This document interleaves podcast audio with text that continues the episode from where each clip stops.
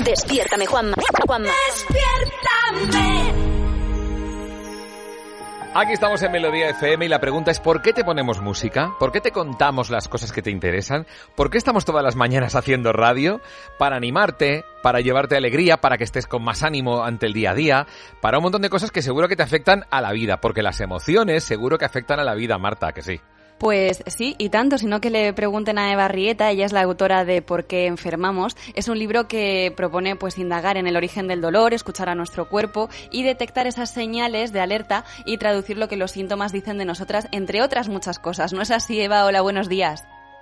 Buenos días, Marta. Pues sí, efectivamente es así. El cuerpo es un reflejo de lo que estamos viviendo interiormente y todas nuestras emociones se ven reflejadas en sintomatologías y, bueno, en alteraciones de, nuestro cuerpo físico. Pero es que esto, esto, Eva, en realidad no es nuevo, porque nuestros ancestros, nuestras abuelas y nuestras bisabuelas ya sabían que esta persona con este ánimo enfermará.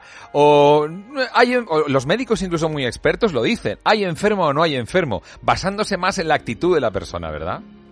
Exactamente, es que eh, solemos decir, es que se ha muerto de pena o es que te vas a morir de rabia y, y, la sabiduría popular y nuestras abuelas y nuestros ancestros ya nos lo decían, que es muy importante estabilizar nuestro sistema emocional y liberar cuanto antes la, las emociones que son negativas y que, y que llevan mucho tiempo dentro de nosotros, porque las emociones nos ayudan, pero cuando son en un grado superlativo o llevamos muchas semanas con ellas, nos tenemos que deshacer de ellas.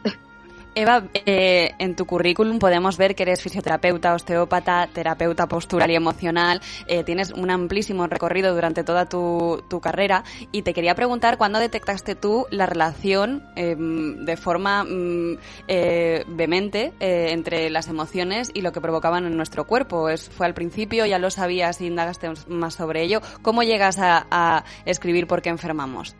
Eh, yo desde pequeñita ya me gustaban los temas un poco ocultos, eh, analizar el origen misterioso de, de las cosas. Eh, pero cuando ya estaba estudiando fisioterapia, había ya, ya cosas que no, diagnósticos o, o, temas que me resultaban un poco raros, extraños. Digo, no me creo que, que algo no se pueda solucionar, que algo se cronifique y, y, nosotros no podamos hacer nada para cambiar esa situación.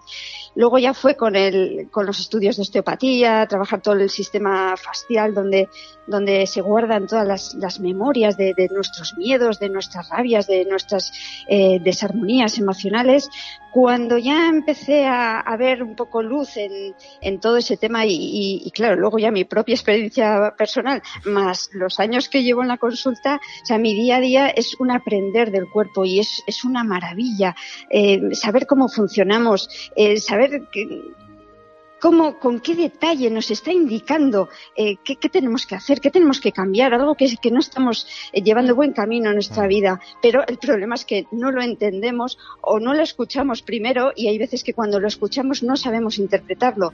Y para eso está este libro, para hacer de diccionario. está muy bien.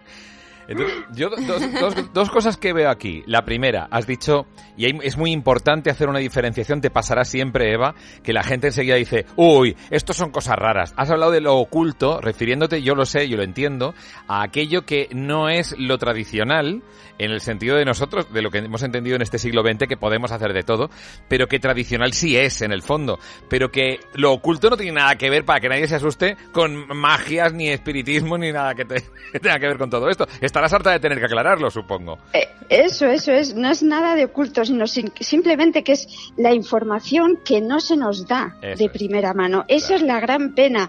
Y, y, sí que están en los estudios de, de, fisiología y de neurología y de neurociencia. Estos, claro. Estas cosas, estas exposiciones que, que, hago en el libro, eso está. Pero el problema es que no se hace, no se divulga a, las personas. Entonces, desconocemos realmente el origen de por qué enfermamos. Y el viaje propone un origen, un viaje al origen real del, del, dolor y de la enfermedad, para que cojamos el poder, para que nos empoderamos de, de, del inmenso potencial que tenemos para, para curarnos si, si hemos eh, enfermado y para mantener nuestra salud. Mira, ahora mismo, según estás hablando, tu voz denota muchísima emoción, es decir, entusiasmo, lo que le llaman el eustrés, ¿no? La energía positiva, que es la que hace que salga de nuestra mente cosas que ni sabíamos que podíamos sacar. Hay un estrés positivo, ¿verdad, Eva? Eso es. Es el estrés que nos pone en marcha, que nos estimula a avanzar en la vida, a, realizar nuestros, nuestros proyectos. Y, ese es un estrés muy positivo. El problema es cuando ese estrés ya pasa a una fase eh, superlativa y ya se, ya se convierte en lo que se llama el distrés, que ese es el estrés que sí que nos, nos altera y nos intoxica por dentro. Es una línea, una franja muy fina pero, pero se puede delimitar y se puede evitar hacer el paso hacia el distrés. A mí me gusta mucho. a veces, a veces tengo tanto distrés que tengo dis 4, dis 5 y. te entiendo, te entiendo perfectamente, porque a mí me suele pasar también, mira, sabiéndolo y me pasa. Lo que le llaman expresión clínica de sobredosis de estrés, ¿no? Que está tipificada desde. Pues eh, eh, el día que nos dé eh, Eva, quedamos y hacemos un puzzle de 10.000 piezas y hasta que se nos pase. Eso es, es una opción, es una opción, ¿verdad? Porque claro, eh, muchas veces dices, no, no, es que tengo mucho estrés, y dice, pues cambia, dice, ya, qué fácil. No, pero hay cosas que sí podemos hacer en lo físico, Eva, para ayudar a esto, ¿verdad? Eso es, eh, mira, eh, lo físico es el andar. Aunque sea simplemente andar a un ritmo rápido, ya, ya genera unas hormonas positivas que van a mermar ese estrés, nos van a limpiar por dentro. Y mira, por cierto, eh, el programa que hacéis hace un efecto muy terapéutico para eliminar el estrés, porque la música es una terapia fenomenal. A todos nos, nos lleva a, unos sitios, a, unas emociones que nos puede hacer llorar, reír, bailar, cantar, y eso es enormemente eh, terapéutico. Realmente hacéis una labor, vamos, mm, me, me puedo atrever a decir que igual habéis hecho una labor mucho más, una dimensión mayor que muchos expertos en la materia todos estos días que nos ponían todo un futuro muy, muy oscuro, muy negro. La música sigue, sigue, Eva, es terapéutica. Nos gusta, sigue, sigue, está muy bien, está muy bien lo que sí, dices. Sí, sí, sí, yo os agradezco porque, porque vuestra labor, vamos, encomiable. Enhorabuena. Pero sí, es verdad que hay mucha gente que ahora le ha dado por meditar. Con esto de que están en casa y tal, hay gente que le ha dado por la meditación y efectivamente es fenomenal para, quien entrena en eso, porque es un entrenamiento. Pero me gusta que en el libro ¿Por qué enfermamos? hablas también de cosas físicas a nivel de lo que comemos. Porque somos lo que comemos físicamente.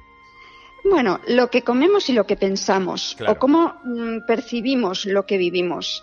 La comida es un factor muy importante, pero yo considero que es más importante, tiene una relevancia mayor el cómo percibimos lo que estamos viviendo, porque eso nos intoxica más que, el alimento que entra por la boca. Nos preocupamos mucho del alimento, el, introducirlo en la boca, la calidad, el, cómo comemos, pero también es muy importante lo que expresamos por la boca, fruto de nuestros pensamientos, nuestros miedos, nuestras rabias, nuestro culpabilizar a los demás, echar broncas, em, eh, criticar a los demás. Todo eso nos intoxica, pero también lo que retenemos sin sacar por la boca es decir, em, todas esas emociones, esos pensamientos que no nos atrevemos a decir, a soltar, eso se enquista dentro y eso es un origen muy importante de la enfermedad. Claro, claro. Eva, y entre otras cosas que más podemos encontrar en tu libro, porque he visto que hay contenido para personas que están embarazadas, para mujeres embarazadas, también eh, gente que tenga problemas con el azúcar y con el trigo. Mm,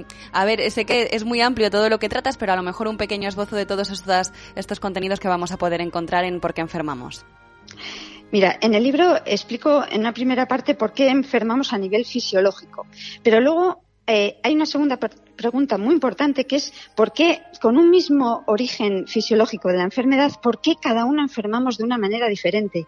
Y entonces ahí tengo que, tenemos que empezar un viaje desde el momento de la concepción porque desde la concepción ya eh, se empiezan eh, a acumular en, nuestro cuerpo físico unas mochilas emocionales que pueden ser del estado de, la madre en el embarazo, de cómo fue el parto, de cómo fue nuestra primera infancia, que son fundamentales esos aspectos para luego determinar por qué enfermamos de mayor.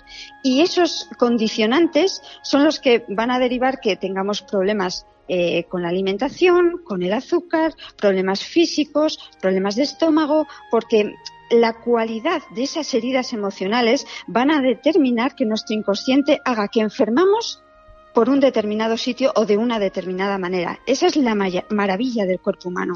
Y bueno, ahí lo, lo, expongo en ese viaje, en ese viaje maravilloso al origen real de la enfermedad. Despiértame, Juanma. Juanma. Despiértame